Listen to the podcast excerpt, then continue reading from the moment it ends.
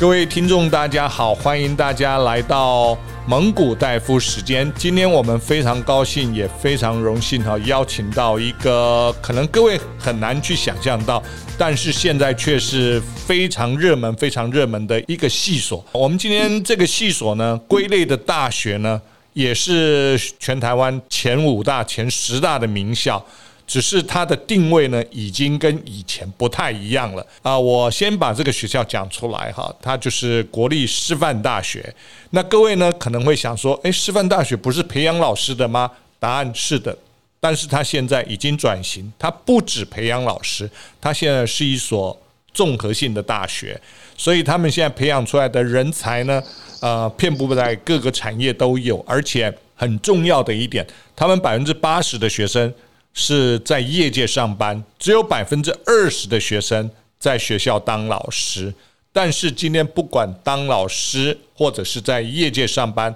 他们都是属于这个社会的人才跟资源。那我们今天非常高兴邀请到师范大学科技运用与人力资源系所的林主任，我们鼓掌欢迎。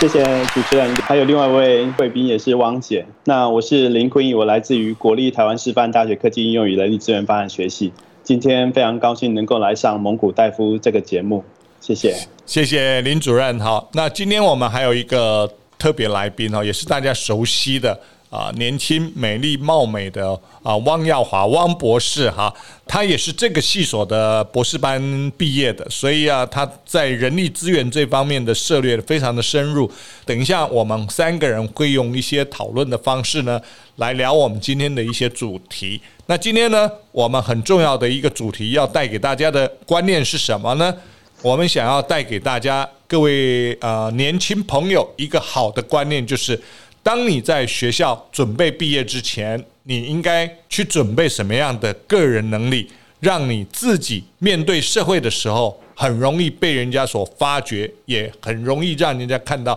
你所具备的能力，来让你很快速的融入到这个社会。那今天呢，林教授那个系所，刚刚我不晓得各位有没有很仔细听哈？科技运用与人力资源，其实它是两个不同的能力面向，所以他们怎么样把这个不同面向的东西整合在一个系？我想我们就先请林主任来跟大家简单的说明一下，好不好？主任，麻烦你。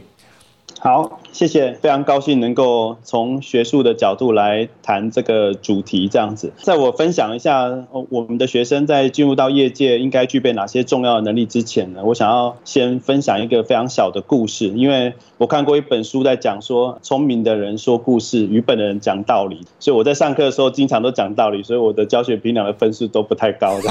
对，那所以所以后来就觉得，嗯，要先讲个小故事。我想大家可能会在前一阵子的新闻媒体里面也都会看到，呃，台大有很多一些创新创的一些课程，它某一些特殊的课程是开放给全校，包含我们台师大或者台科大去修的。那这门通识课程，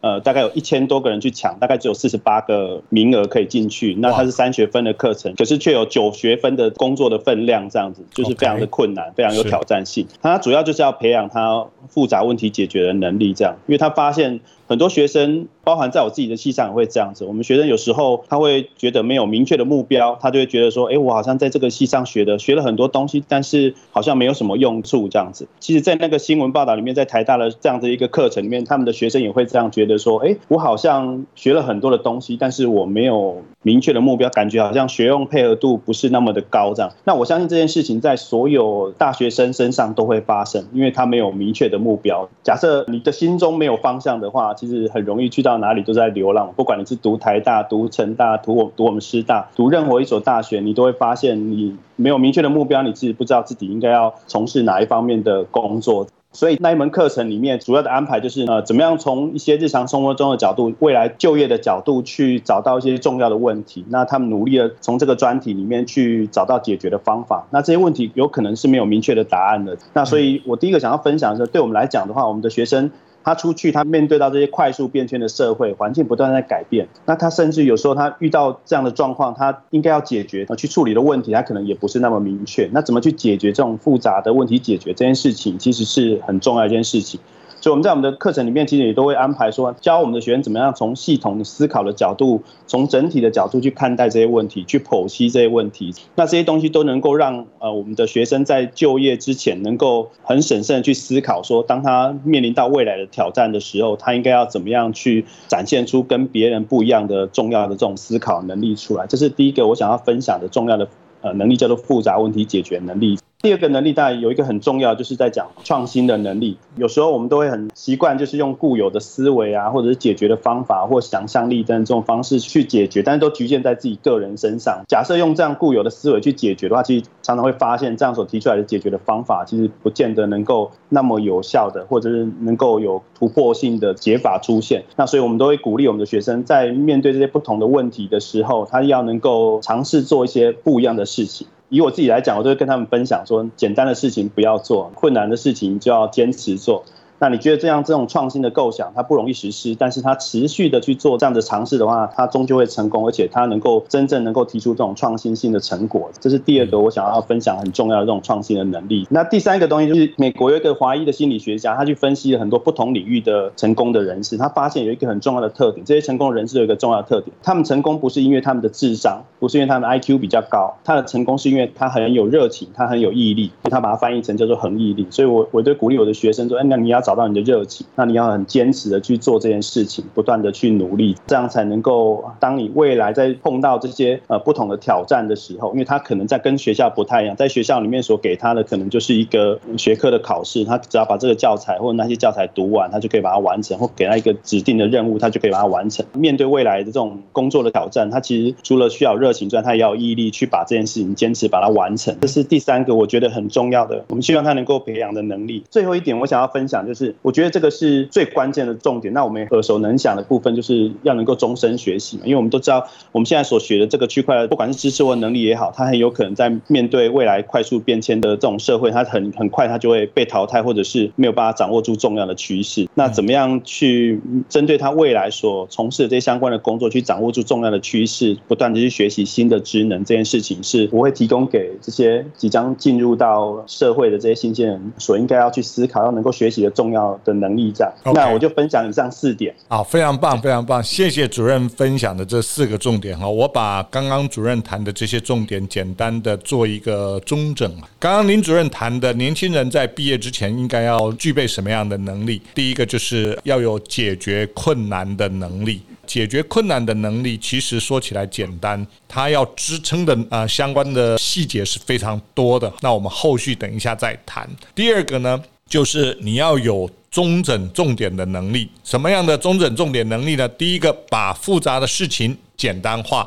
第二个，把模糊的事情焦点化；第三个，在做这件事情的时候，你要能够创新思维。那创新思维不代表说旧有的事情不重要哈。那创新的最重要的关键是你必须要把你的创新目标。跟原来的目标必须是挂钩的，要不然你的创新是没有意义的创新哈。如果你要有意义的创新，必须要跟原来的目标挂钩。最后一个就是你要不断的终身学习。当然，OK，讲完创新之后，主任还提到你必须要有强烈的恒心跟毅力来面对一个事情，面对一个目标，你才能够把这个事情做好。那最终，因为我们的知识学习到以后。不断的会有新的知识出来，所以我们要保持终身不断学习的一个态度来面对这个社会。那这个能力说起来很简单呐，但是我们一般同学要做到是非常非常不容易的。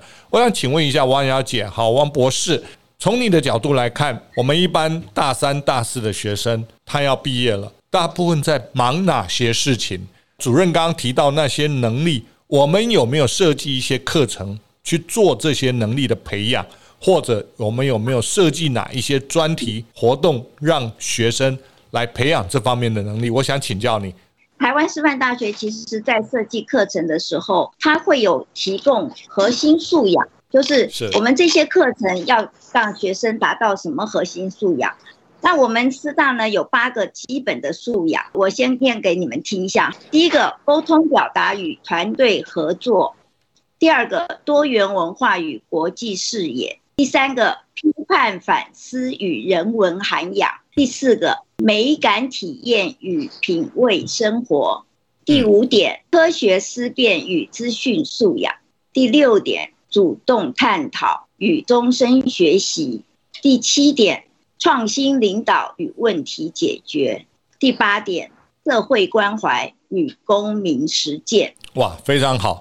汪姐，我先打岔一下，这八个重点哈，你要贴给我们，我们到时候在 Facebook 上面，我们就弄一个下标，这样大家才很容易看到。那听的时候呢，会跟这几个重点马上就连接起来，好不好？这个没有版权的艺术吗？有版权的？没有，没有，在我们学校的网站上面有，而且呢，现在各大学其实它都有列它自己的这个教学的一个基本素养。不过我要讲。各位刚才听到这个基本素养，大概都包山包海，非常的理想化。可是呢，大学生上完了四年的大学，是不是有具备这么多的素养？所以我觉得，常常人家会说学用落差，就是在学校里面教学的理想化，可是呢，学生吸收了以后，到社会上，他需要有一个自己转化的能力。才能够发挥像这样的应对、变通、创新这些能力。所以大三、大四的学生，他们为什么要做专题研究？其实是增加他的实务经验。很多成功都是要从失败、不断的错误当中去领悟。所以刚才系主任讲到的意志力，意志力是为什么会要意志力？因为你会不断的失败、不断的挫折、困难的事情。不会一次就成功的，意志力非常重要。再来就是统合力。统合力，像我们大学里面有通识教育，为什么有通识教育？就是跨领域的学习，让他可以有不同层面的接触，然后有不同层面的思考，不要只从自己的角度去想事情。对，那有了统合力，碰到了问题的时候，才能够知己知彼的去解决问题。所以呢，我都要讲的重点是说，出社会的新鲜人，他们是像一个小苗一样。那他怎么样到业界去成长自己的能力？必须去想自己要给自己充实的是可以带得走的能力，而不是只有学校教的那些知识。你一定要融合到自己的身上来，然后才是一个可以带着走的能力，然后去说给人家听。我讲一个小故事，短短的。就是我这两天在帮一个朋友，他要应征一个大机关。那这个朋友呢，有很好的学历，他是在这个国外念的硕士，然后他是从事这个艺术领域，然后他跟着他先生到国外去五年，他先外派，那他现在回来要应征我们国内的一个单位，所以昨天呢，我就请他跟我说一下他的自我介绍。这个是任何一个新鲜人都会碰到的。你去应征工作，他一定会叫你三分钟的自我介绍。那这个这个朋友就自我介绍，就开始说他是哪里毕业的，然后他到了国外哪里哪里，英国、德国什么什么的哈。然后呢，的怎样怎样，然后现在回到台湾，对这个工作很有兴趣，他想要来应征。那林总大概听过很多这样的自我介绍。我就告诉他，我说你的三分钟的自我介绍，你要讲的是让人家听出你的能力，而不是你有去过哪里哪里毕业。那我举了一个例子给他听，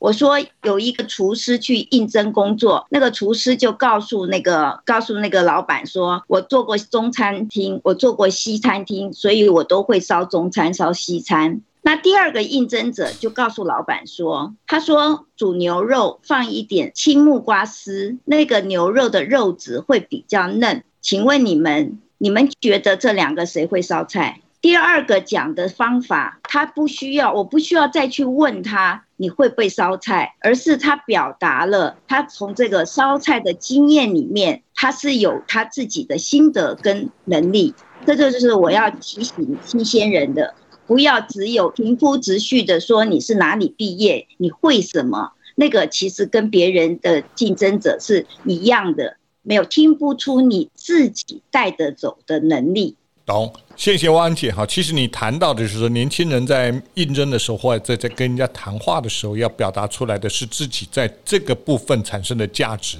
还有能力，而不是谈他的经历。经历只是一个参考，能力才是最终人家所要用的。那我想再请问一下主任，哈，从刚刚的问题延续刚刚的问题，我们学校在大三、大四有做了哪些事情，或者开了什么样的课程来引导我们的学生培养相关的这些个人能力呢？呃，我这边想要分享几门我觉得还蛮有特色的课程。第一个，当然大家都会，大部分的学校也都会有这种专题的课程。那我们会有什么样的特别呢？其实我们会跟产业去做一些连接。嗯，换句话说，会把业界的资源带进来，那他们会带着他们的需求，那他们想要解决的问题进来，那我们会呃把我们系上的学生由不同专长的老师带领，然后分开成不同的组别，所以他们就会需要依据这样子的业界的需求去解决这样子的问题。那他们会善用一些科技，我们会要求他要去应用一些相关的数位的科技、资讯的科技来解决这样的问题。那以及他要能够实际上把这种解决这样的问题的产品，能够把它做出来。那这这是一个我觉得我们跟其他的系所会比较不一样的地方。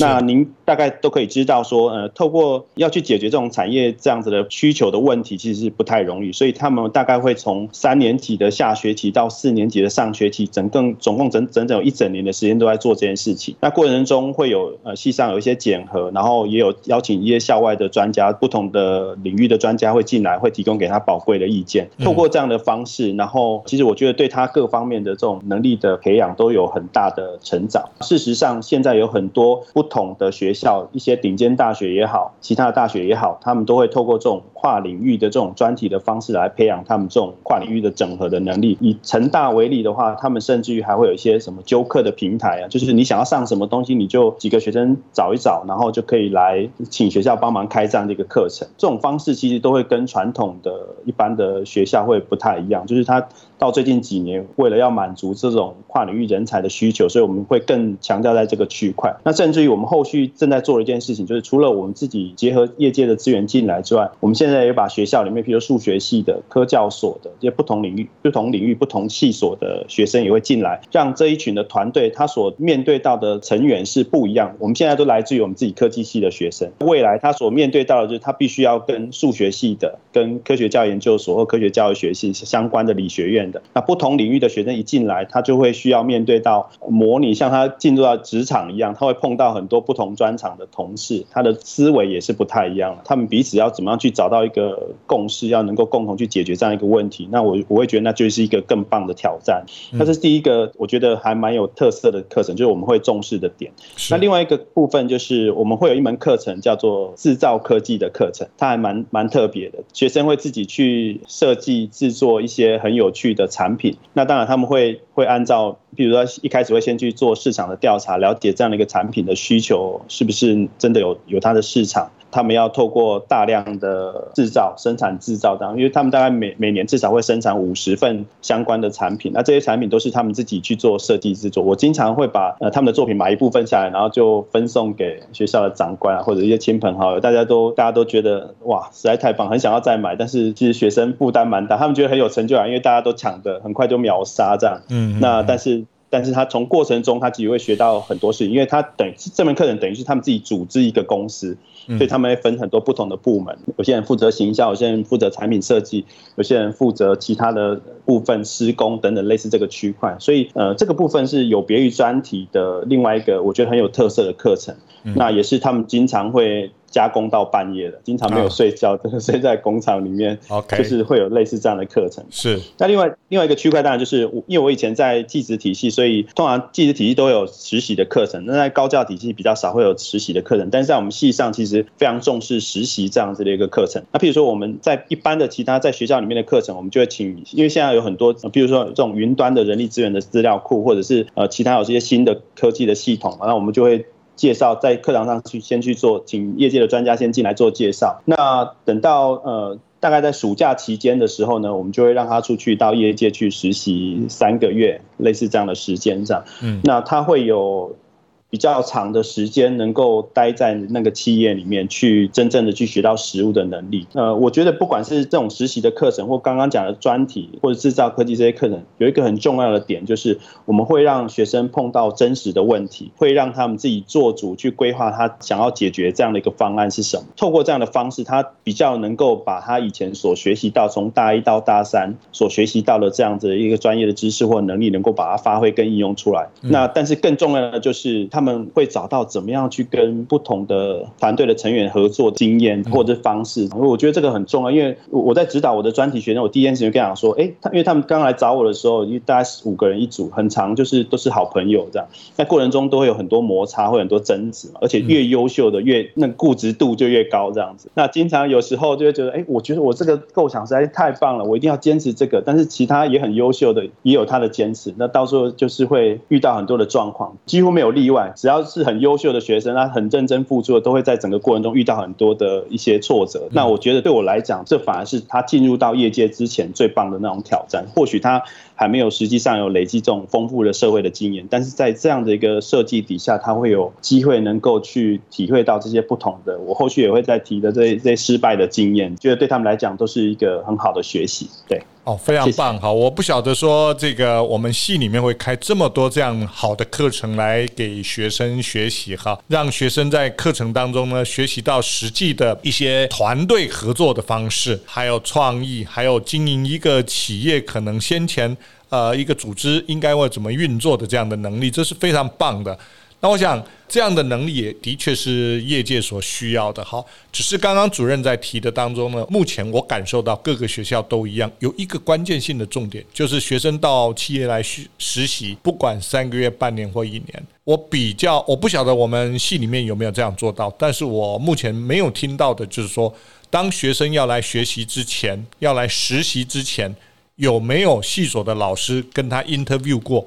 他去这个企业。他 apply 到某一个企业了，他去这个企业要实习的时候，你希望他学习到哪些能力？我不知道有没有。如果未来我们可以在这个部分有一个正规的一个 interview，去让学生知道说，我讲讲的是 one on one，而不是对一群人讲。对一群人讲，我觉得那个是 general，就是一种通识的一个讲法。如果是 one on one 的话，是你要这个人。因为我们系里面又有人人力资源的培养嘛，你要这个同学他要去那边学到哪些能力，看到哪些能力，或者是修正自己哪些能力，或者提升哪自己哪些能力。如果有 one on one 这样的谈法，可能会是很棒。我不晓得有没有了哈。那主任你你觉得有没有呢？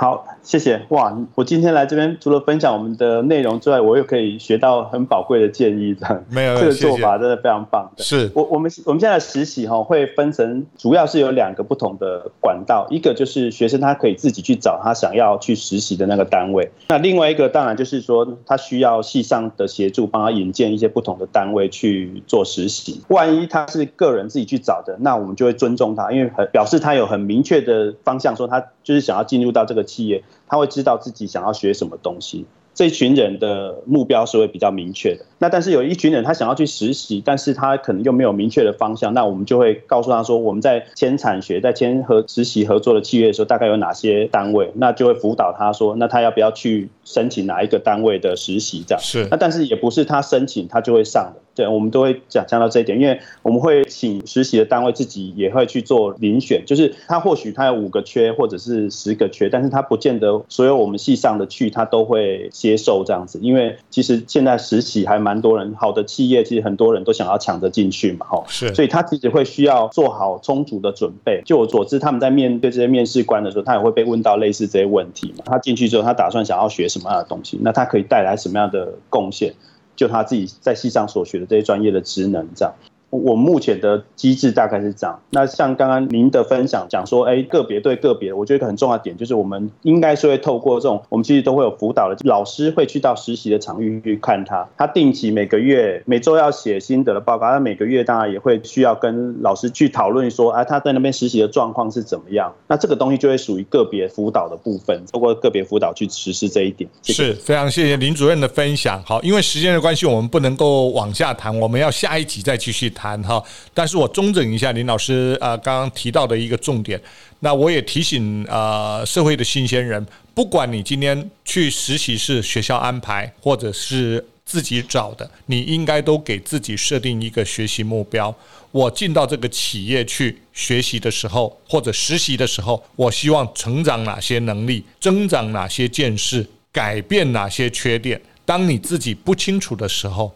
问一下你的老师，问一下你的朋友，因为他们都会给你一些很好的建议。那我讲的朋友当然是益友了哈，损友当然不在此限。啊，所以我想这是一个我很鼓励啊，一般学生要毕业之前一定要自己有很明确的学习目标，这个是要确定的。好，今天谢谢大家的时间，我们下次再跟大家分享更多更多的一些呃宝贵经验，期待下一集我们再跟大家呃聊聊呃学生啊毕业之前我们应该具备的能力。谢谢大家，谢谢。